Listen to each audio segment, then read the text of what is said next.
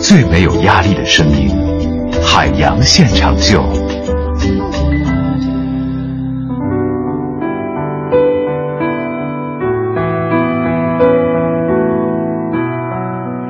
大家好，欢迎收听海洋现场秀。你好，我是小爱。各位好，这里依然是为你直播的海洋现场秀，我是海洋。在海洋现场秀当中，今年我们开设了一个新的单元，叫“我的爱对你说”这个板块，开播已经有一个月的时间了。我们收到过各式各样的委托任务，有孩子想给父母送上一份祝福的，有妈妈想和女儿说声抱歉的。我们听到过男孩对女孩说甜言蜜语的，我们也见证过闺蜜之间的如胶似漆的。然而就在前两周的时候，我们在申请的后台看见了这么的一个留言，它似乎区别于以往的任何一个任务。当我的同事拨打他的电话之前，我们工作室的小伙伴做了很长时间的思想斗争，因为拨通电话可能就意味着我们将去完成一个不可能的任务。这个委托人叫做范静，是一个四川的姑娘，一名没有去过太多城市地方的旅行摄影师。因为她把自己所有的时间基本都留在了西藏。那下面的时间，让我们让沈岩来拨通范静的电话，来听听这通留言，一起来听听他的故事。海洋现场秀，我的爱对你说。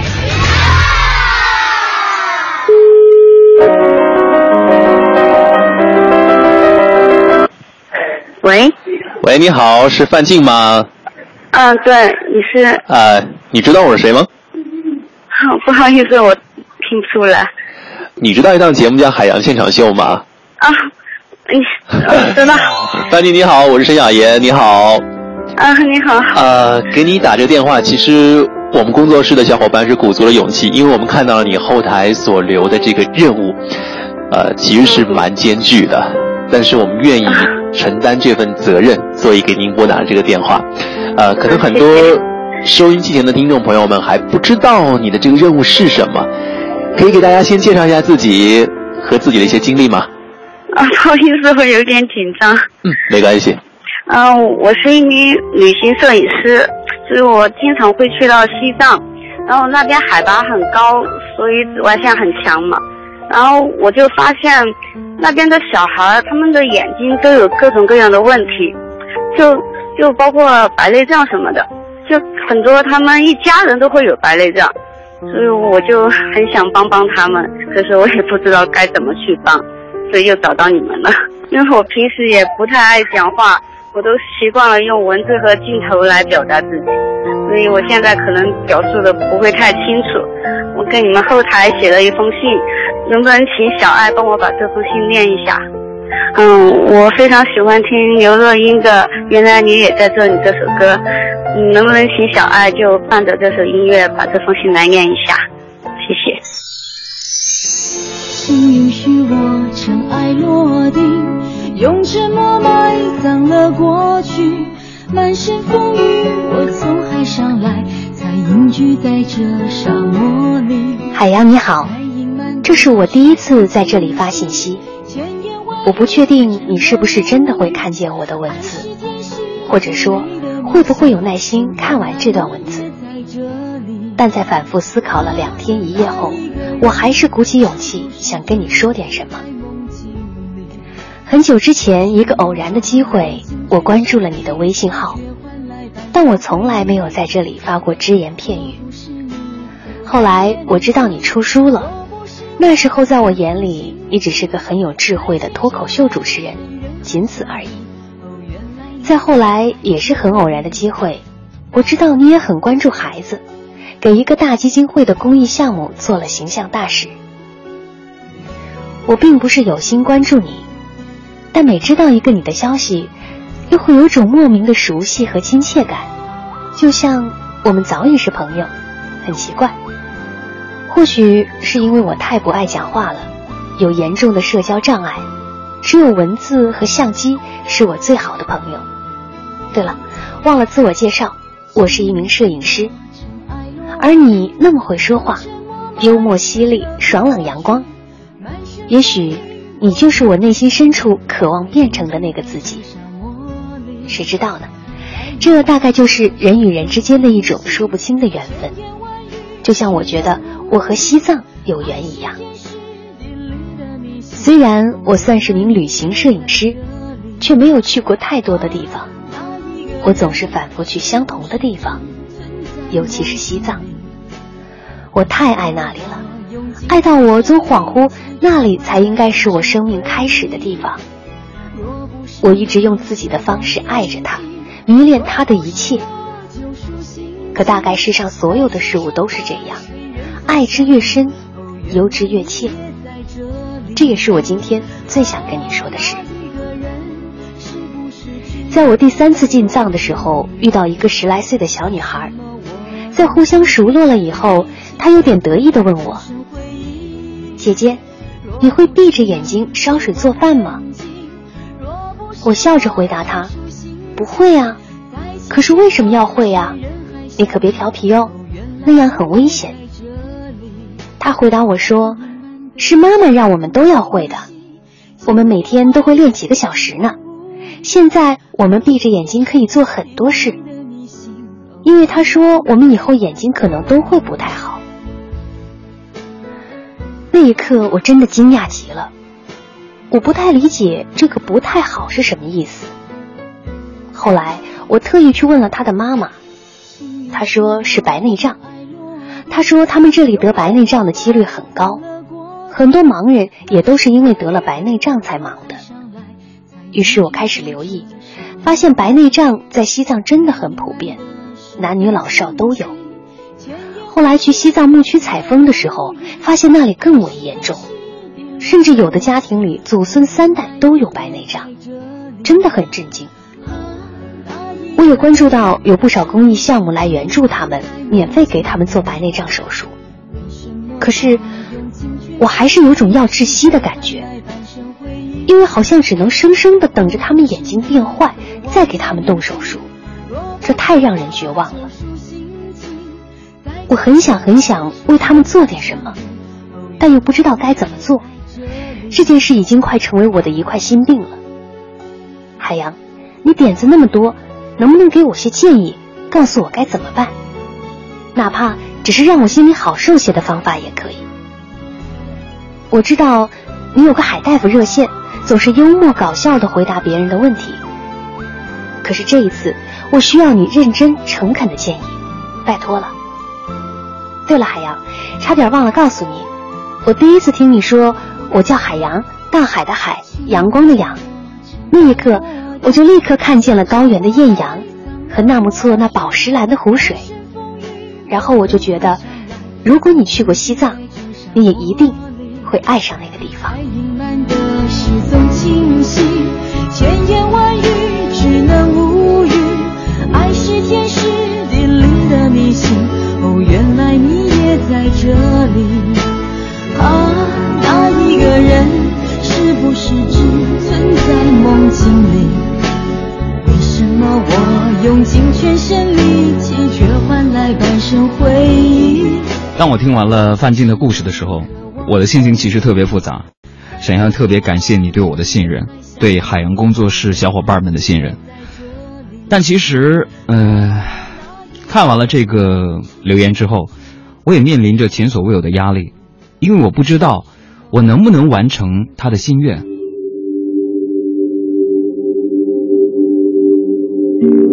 我不爱说话，镜头就是我的麦克风。清晨九点，布宫，转经筒，光圈，快门。傍晚七点，大昭寺，磕长头，牧区草地，那里的人，孩子的眼睛。用手去摸转经筒上古老的经文，大口的呼吸，眼睛和镜头记录一切。这里恍惚是我生命开始的地方，我向往这里的纯净，我爱这里，阳光谁不喜欢？可是他们并不情愿面对我的镜头，他们皱着眉头告诉我说，他们的眼睛会疼。我们曾经在纠结，要不要去一趟西藏，去看一看范静，还有他镜头下的那些孩子。不仅仅是因为害怕束手无策的无奈，更担心知道真相后的恐惧。但是拨通电话的那一刻，我们意识到，连范静这样弱小的姑娘，都在试图通过自己的努力去改变这一切。我们有什么理由去逃避？所以我们决定去接受这个任务。二零一五年五月十六日，海洋现场秀爱慕行动小分队第一次行动出发，前往拉萨。那里有高原的灿烂新阳，那里。有纳木错宝石蓝色的湖水，那里是西藏；那里有仿佛触手可及的漫天星斗，那里有圣洁吉祥的格桑梅朵。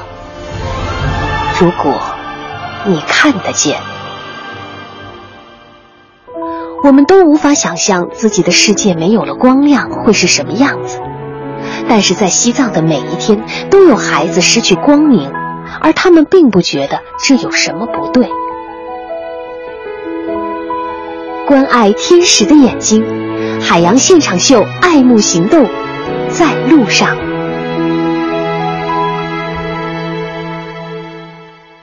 大家好，我是海洋。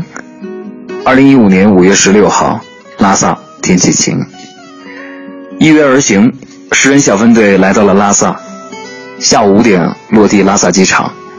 幸运的是，我们没有遇上天气预报的多云，晴空万里，地面上是刚刚被雨水洗过的一片清新。突然想起，还在帝都辛苦在车流当中排队的小伙伴们，我们只想说一句：你们辛苦了。听到我的声音，你们也许能够感受得到，我现在是高反的症状，呃，脑子有点卡。到了拉萨之后，我们的第一个目的地呢，就是大昭寺。到的时候已经是每天的朝拜时间，众多朝圣者正在虔诚地做着每天的功课，而我们也在这种气氛当中放松了心情。这已经不是同行中很多人的首次进藏，但是奇怪的是，每个人的心情一如初始的激动和虔诚。我相信这是因为世界这么大，但拉萨只有这一个。这个地方无论是在空气、阳光、人，还是一只动物。都容易让人感动，在这么干净的天空下，来一些笑容是再美不过的画面。大大的眼睛，犹如此时天空那般清澈。可我突然有一些心痛，因为想起了这次任性出行的初心，了解藏区小朋友防治白内障的情况。很显然，他们并没有习惯在强烈的阳光下采取任何防护措施。静静跟我说，这种情况其实还有很多，而我和大家心里更觉得此行责任重大。世人都说眼睛就是心灵的窗户，如果给我一个选择，我愿意做更多的事情来守护他们。让我们一起来行动起来。眼里的光照亮希望，让我们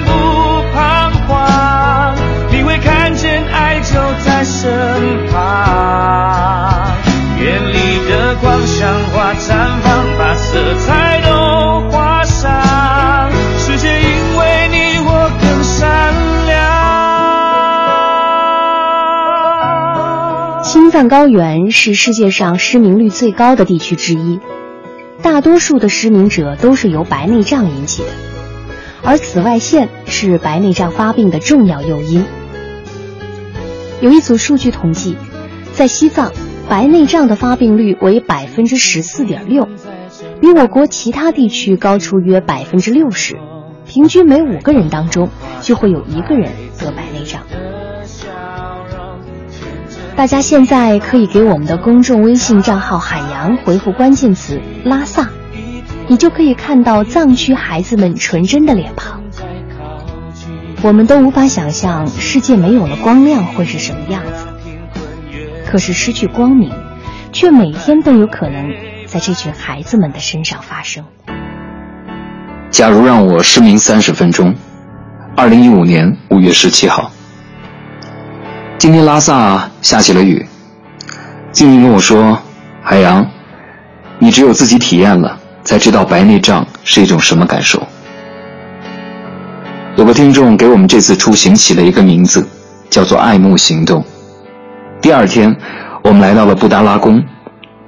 一下车，我就被他们要求接受一个挑战。作为这次爱慕行动的领队，我除了接受，只有接受。不过我喜欢这个挑战，它叫“假如让我失明三十分钟”。不过就在体验了三个小时之后，摘下纱布的那一瞬间。我真的感受到了“假如给我三天光明”那篇文章当中重获光明的喜悦。眼睛蒙着纱布，模糊的行进了三十分钟，跌倒了，碰着了。我唯一的念头就是要找到一个出口，生命和未来的出口。相信我，这个比喻一点都不夸张。能看见，真的很美好。在布达拉宫的广场外。我还遇到了一个十六岁的小朋友，他的名字叫做多吉，今年上初一，高高瘦瘦的，丝毫看不出他有任何的健康问题。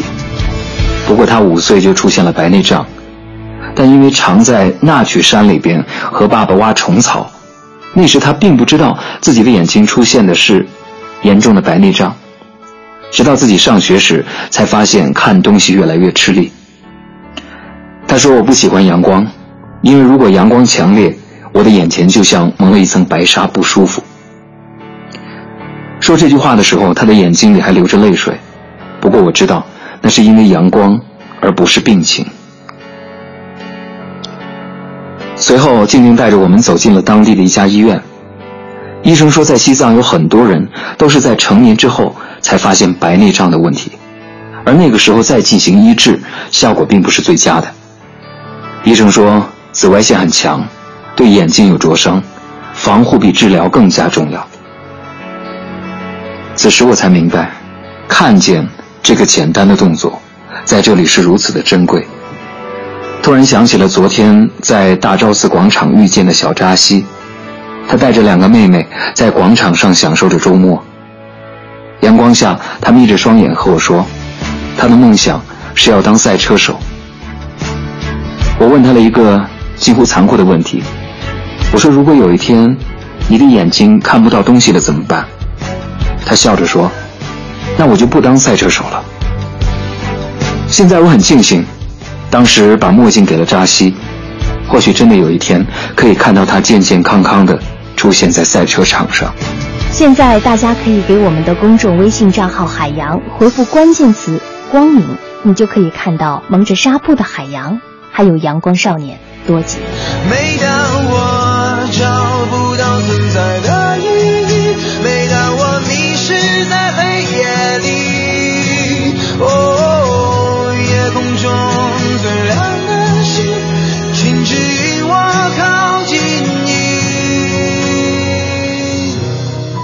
有人曾经说过这样的话：星空之所以美丽，就是因为在无限的宇宙中。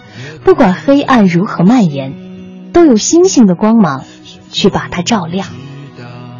在西藏的那曲地区，平均海拔四千五百米以上，所以那曲离天空很近很近。在那儿，你可以看到更多的星星，更多可以看到星星的孩子。也同样是在那里，有更多患有或者是面临白内障疾病的孩子。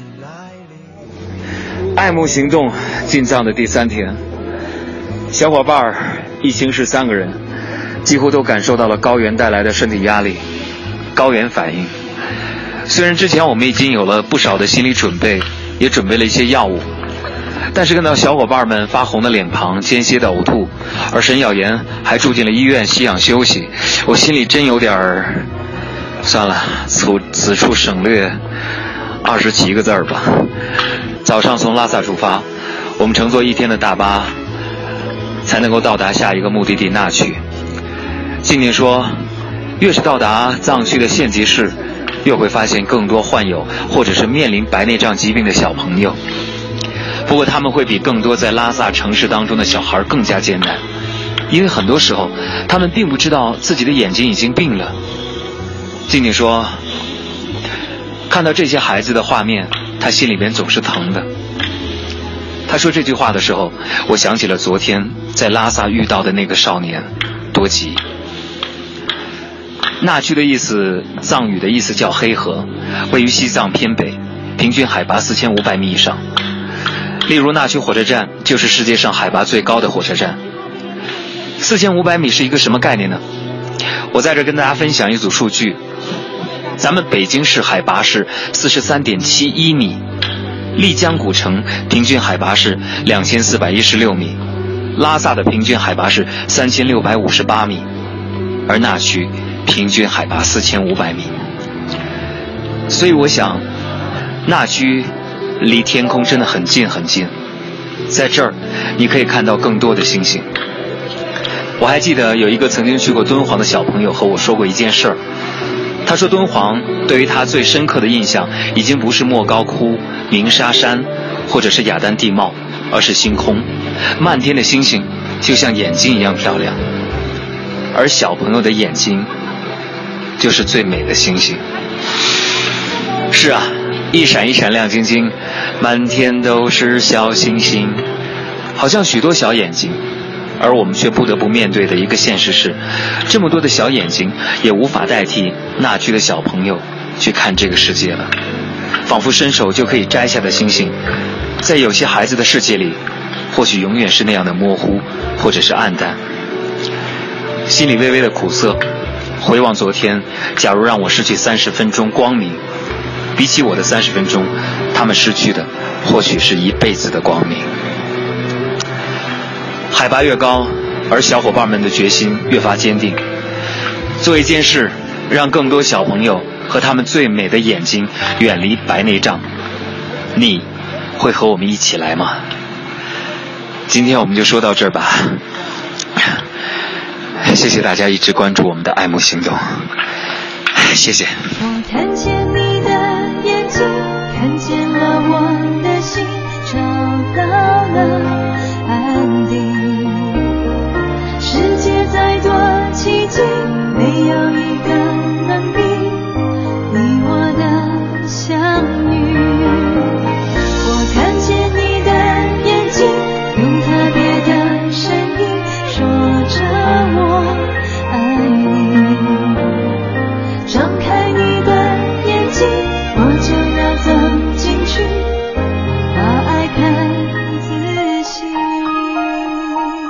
大家现在可以给我们的公众微信账号“海洋”回复关键词“星星”，你就可以看得到，在那个离星空最近的地方，小朋友星星般闪亮的眼睛。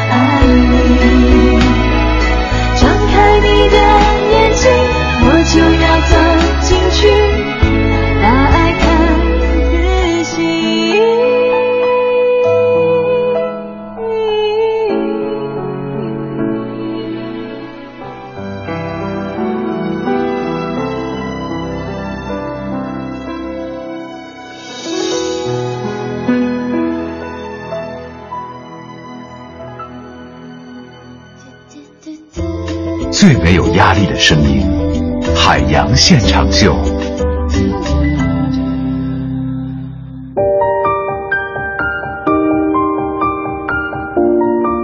大家好，欢迎收听海洋现场秀，我是小爱。二零一五年五月，由海洋工作室发起的“爱慕行动”开始前往西藏的拉萨和纳曲等地区，了解当地儿童白内障的患病情况。我叫海洋，是一个电台主持人。这不是我第一次来西藏，但却比任何一次都紧张。我带着听众静静的愿望来到这里，但我不确定是不是可以帮助这些孩子。布达拉宫神圣而庄严，我被蒙上双眼，世界呈现出另一种颜色。恐惧在心里作祟，我不断的跌倒，每一分钟都在煎熬。原来三十分钟比想象中还要漫长。终于，纱布被揭开，我重获光明。喜悦让我感叹，能看见，真的很美好。五岁的云淡错木，在阳光下闪闪发光，就像安多措纳湖畔光洁的石头一样美丽。还有学校里那群阳光少年，看他们身手敏捷，听他们歌声嘹亮。像向日葵般茁壮成长，在广阔大地中绚烂绽放。这里有纯真的笑脸，也有刺眼的阳光；这里有希望，也有绝望。平日里，我最擅长给别人带来欢笑，但是这一次，我真的笑不出来。如果可以给孩子一个希望，你愿意伸出双手去帮助他们吗？爱要让你看见，我在这里。爱要让你看见。这一次爱慕行动，这一切的缘起，来自于海洋现场秀节目听众范静的一封来信。范静是一名多次只身前往藏区的旅行摄影师。他告诉我们，在西藏地区有很多孩子因为不懂得防护而患上了白内障，在当地。很多盲人也都是因为得了白内障才盲的，甚至有的家庭里祖孙三代都患有白内障。在范静的这封来信当中，曾经提到过他遇到的一个纳曲家庭的故事，我们来重温一下。如果有的听众还想再看一下静静的这封信，现在可以给我们的公众微信账号“海洋”回复“静静”两个字，安静的静，就可以看到这封信的内容。在我第三次进藏的时候，遇到一个十来岁的小女孩，在互相熟络了以后，他有点得意的问我：“姐姐，你会闭着眼睛烧水做饭吗？”我笑着回答他：“不会啊，可是为什么要会呀？你可别调皮哦，那样很危险。”他回答我说：“是妈妈让我们都要会的，我们每天都会练几个小时呢。”现在我们闭着眼睛可以做很多事，因为他说我们以后眼睛可能都会不太好。那一刻我真的惊讶极了，我不太理解这个不太好是什么意思。后来我特意去问了他的妈妈，他说是白内障。他说他们这里得白内障的几率很高，很多盲人也都是因为得了白内障才盲的。于是我开始留意，发现白内障我们的爱慕行动小分队在范静的带领下找到了这个故事的主角家庭。那区的第四天，静静带我拜访了他在那区的老朋友扎西次培的一家。今年二十七岁的扎西拥有一个大家庭，五十二岁的爷爷，妻子思秋，还有两位乖巧可爱的女儿。虽然不是第一次进藏。但是我确实第一次进入到普通藏族同胞的生活当中。所以，当达娃爷爷带着四个孙子孙女儿来迎接我们的时候，我居然忘了紧张。阳光有点刺眼，我忍不住眯了眯双眼。爷爷笑呵呵地说：“有点刺眼吧，赶紧挡一挡。”我心里一热，不过还是坚持没有戴墨镜，想体验静静信中所说的那曲的阳光的故事。仔细聆听这世界的声。当我们说明来意之后，爷爷并没有太多惊讶。不过，对于白内障眼疾的情况，他也是沉默了很久。在他的眼里，他认为或许这就是上天赐予的命运。不过，假如有机会让云淡错母他们都远离白内障，那将是最好的礼物。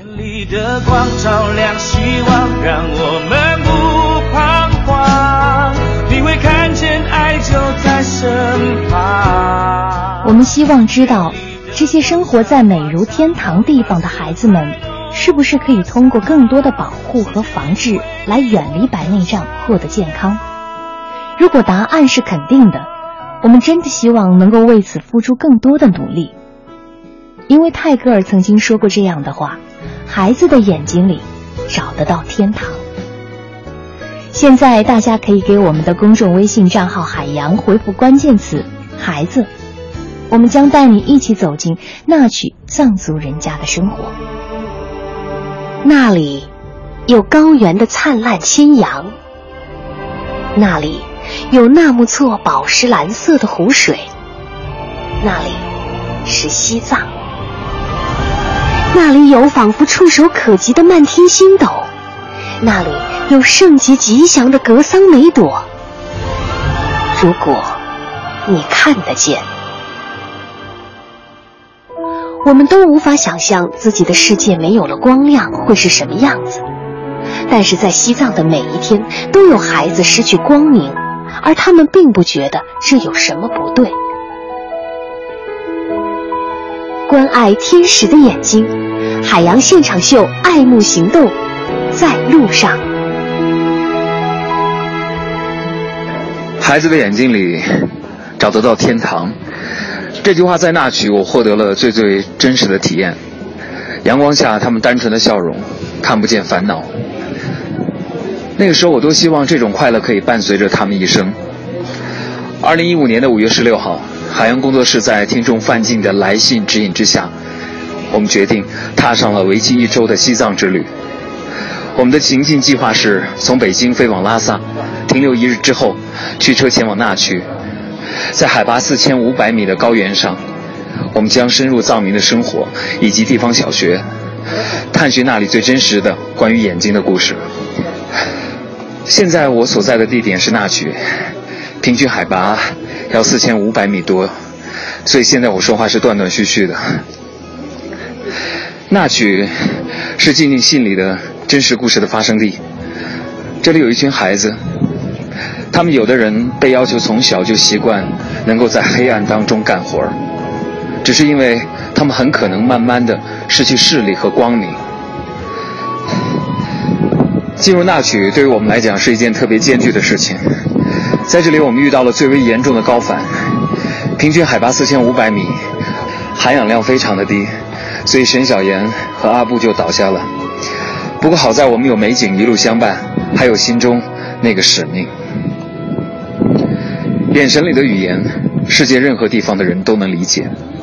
一到那曲，我们就来到了当地的那曲地区小学。没错，这所学校的名字就叫纳曲地区小学。当车辆驶入纳曲地区小学的时候，正好赶上他们的课间，同学们都在教学楼下玩耍。看到我们一下车，我没想到他们就围过来和我们 say hello，hello，这么洋气的打招呼，一下子让高原反应的小伙伴们顿时精神了起来。静静跟我说，那曲小学。已经实现了藏语和汉语双语教学，基本上可以和我们进行无障碍的汉语交流。孩子们的热情感染了我们。当镜头对向他们的时候，孩子们也争先恐后的抢镜，十足的影帝影后范儿。镜头当中的他们，脸蛋上两团高原红，是小白牙最美的装饰。坐下来之后，他们就在那儿和我一起来分享他们的秘密。其中有一个小姑娘，她的名字叫做达瓦。她说，她最大的梦想是当一名语文老师。现场，她给我背下来了她喜欢的一篇课文。她说她不太喜欢太阳，因为眼睛会疼。我问她怎么办呢？她说那我就闭上眼睛。她小巧得意地笑着说，露出白白的牙齿。另一个小男孩举屁说，他想当一名画家，他最喜欢画小猫钓鱼和小猫抓蝴蝶。另一个喜欢足球的小男孩主动跑过来，对着摄像机大声说：“说他以后要当足球运动员。”当时我有点残酷地问了一个问题，我说：“呢，如果有一天你的眼睛看不清怎么办？”他笑着说：“那我就不当运动员了呗。”听到这句话，我心里有点发酸，因为他们单纯的梦想，还有在强烈阳光下不自觉眯起的小眼睛。去他可恶的白内障！我送给了这个小足球运动员一副太阳镜，我说：“你带着它踢吧，你一定能踢进国家队的。”欢乐的时光总是永远短暂。当我们要离开的时候，孩子们一起唱起了歌。这在当地表示着吉祥如意，而我和小分队的成员们把身上戴的太阳镜都送给了小同学们，只希望能够借此来更多的保护他们的眼睛。一个小姑娘戴上太阳镜之后，笑着说：“真舒服。”没错，她的笑容让我想起了拉萨的那个扎西，他戴着眼镜对着太阳笑的样子。做才是得到。那曲。拥有一组很挑战人类的地理数据：平均海拔在四千五百米以上，空气含氧量只有平原地区的一半，最低温度达到零下四十二点九摄氏度，一年当中无霜期不足五十天。而就因为这样，很多人都容易患上白内障。静静告诉我，在那区更加偏远的小镇中，有更多的小朋友面对着白内障的威胁。因为缺乏防护常识，他们长期暴露在强光和紫外线中，在成长过程中就会出现看东西模糊以及逐渐看不清。而我在拉萨布达拉宫的白内障体验当中，也发现这种状态的转变，对于一个人的心理和生理上的极限的挑战。拉萨的赵医生告诉我，其实，在拉萨，在西藏，防胜于治。只要在生活当中，他们能够更加注意眼部的保护，比如佩戴墨镜或者是遮阳帽，情况就会好转。但很可惜，我们的力量还不够，随身携带的十二副太阳镜远远不够那区拉萨、林芝这些高海拔地区的小朋友。他们在高原上，生于阳光中，却也受累于紫外线，受到白内障眼疾的威胁。假如真的只是一副太阳镜就能够减少白内障的发病率，那我愿意为此付出更多的努力。你有一个花的名字，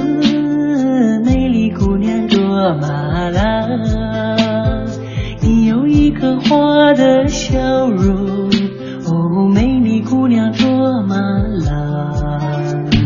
你像一只自由的小鸟，歌唱在那草原上。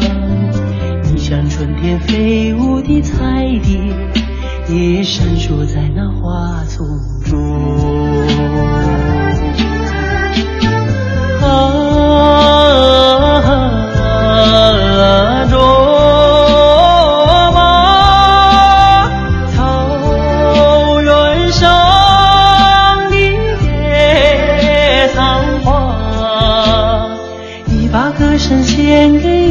雪山。养育你的雪山，你把美丽献给草原，养育你的草原。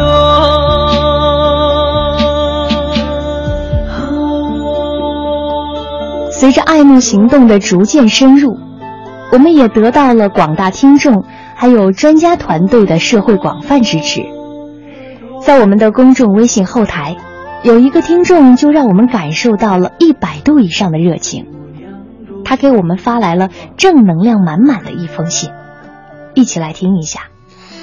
海洋老师您好，一直都在关注您的账号，尤其是在您播出《爱慕行动》之后，我更是每天都会到点阅读，并且分享给我更多的朋友，希望通过自己的绵薄之力来一起保护藏区小朋友的眼睛。我并不是一名专业的医疗人员，不过在您的西藏日记当中，我也同时在了解一些白内障的知识，甚至去询问了不少医疗界的朋友。所以今天我想把我整理出来的内容和您分享。首先，白内障的诱因很多，但是紫外线照射是其中一个比较常见的原因。当然，在现代文明当中，除了天然阳光中的紫外线，人工灯光的紫外线也会产生伤害。第二，关于西藏的白内障发病率，这点我在查阅了大量的资料之后呢，确实有不少的调研和研究性的论文都显示，在中国西藏地区的白内障发病率要高于其他地区。在一篇论文当中也提出了眼部紫外线暴露量的概念。简单的说，论文认为眼部紫外线暴露量与白内障伤残现患率关系成正比。我国各个年代眼部紫外线暴露量为黑龙江最低，西藏最高。二零零四年，西藏自治区卫生厅的一次调查结果也显示，西藏白内障的发病率为百分之十四点六，这个呢是比我国其他地区相同年龄和性别人口的白内障发病率要高出百分之六十。所以。藏区小朋友的眼睛保护的重要性要远远高于其他地区。第三，关于如何更好的帮助小朋友，海洋老师这里也是只代表我个人的想法哦。我认为防胜于治，就像为了防止近视眼，我们从小就做眼保健操，会要求坐姿等等，白内障也是如此。那么既然紫外线是罪魁祸首之一，是否就可以以阻断紫外线来开始做起呢？查阅资料当中，我也发现了不少医生会建议通过佩戴墨镜和遮阳帽来实现阻断紫外线的长时间照射。这个成本是不是远远要小于后期治疗呢？我想，如果有机会，我也一定会戴着墨镜去西藏，告诉他们，这会成为他们眼睛的守护者。您说呢？因为心里一直挂念着如何更好的帮助藏区小朋友保护眼睛。海洋工作室的小伙伴兵分两路，一路继续行走在西藏去拜访藏民家庭，而另一个小分队回到了北京，寻求更加专业的帮助。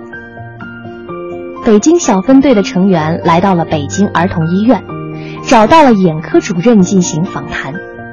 现在可以给我们的公众微信账号“海洋”回复“医院”两个字，你就可以看到眼科主任。对我们的问题进行的耐心细致的回答。根据医生的建议，隔离紫外线就会降低患白内障的风险。一副合格的偏光太阳镜可以隔绝百分之九十九点九以上的紫外线，能够有效的预防患白内障的风险。对于城市的孩子们来说，一副太阳眼镜已经成为了标配。而远在西部的孩子们，却因为缺乏日常保护常识以及相应的经济能力，一副合格的偏光太阳镜对他们来说是一件奢侈品。一个在当地人看起来是奢侈的消费，在我们的眼里或许只是举手之劳。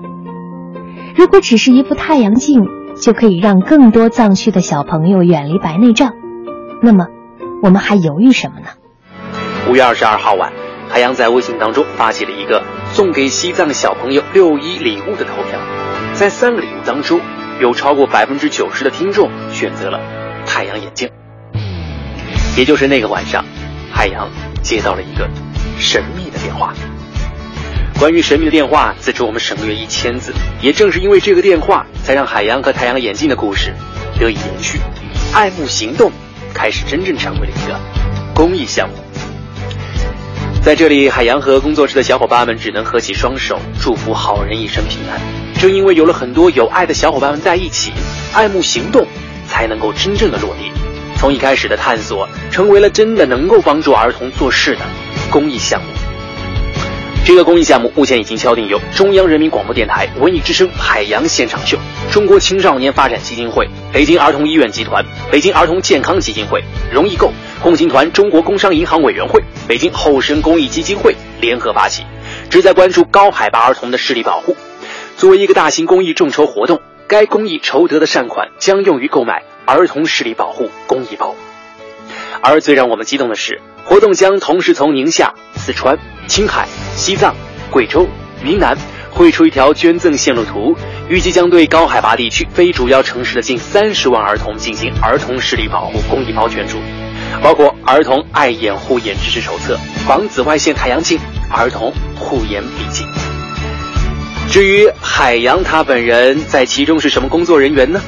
海洋和大家一样，为了孩子的未来，捐献一副自己最爱的太阳眼镜，就这么简单。我们都来了，就差你了。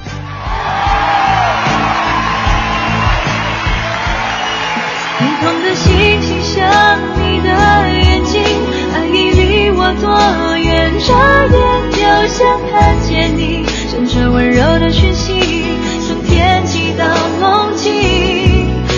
流星划落我的眼睛，也许没人相信那些童话剧情，还是许下了心愿。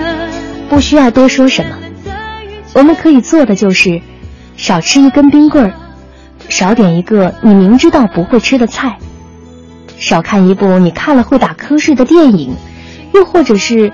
少买一件你永远只是挂在衣柜里却不会去穿的 T 恤，你就可以给藏区的孩子们送去一个清晰看到世界的机会。二零一五年五月三十日，爱慕行动小组第二次走进西藏。这一次，我们的团队更加的壮大，也更加的专业。北京儿童医院派出了由十名眼科专家组成的团队。为拉萨当地儿童开展视力检查和健康宣传教育活动，进一步了解高原儿童视力状况。五月三十一日至六月二日，这支爱慕行动医疗团队除了为儿童做义诊，更重要的是为儿童普及用眼卫生知识，让更多的孩子远离眼病。六月一日当天。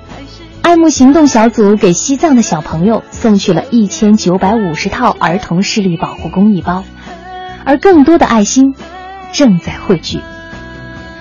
在这里，海洋工作室的全体工作人员向一直关注、支持爱慕行动的朋友们表示感谢，因为有了这么多热心人士的加入，才能够让爱慕行动最终成为了一个全民公益项目。而同样是这样的一次经历。让我们体会到，在善意和爱心面前，困难和磨砺都已经渺小如尘埃，一切都还有希望。爱要让你看见，我们在这里，你呢？我会踏上新的旅程，感谢那段有你的风景，天上星星会给我勇气。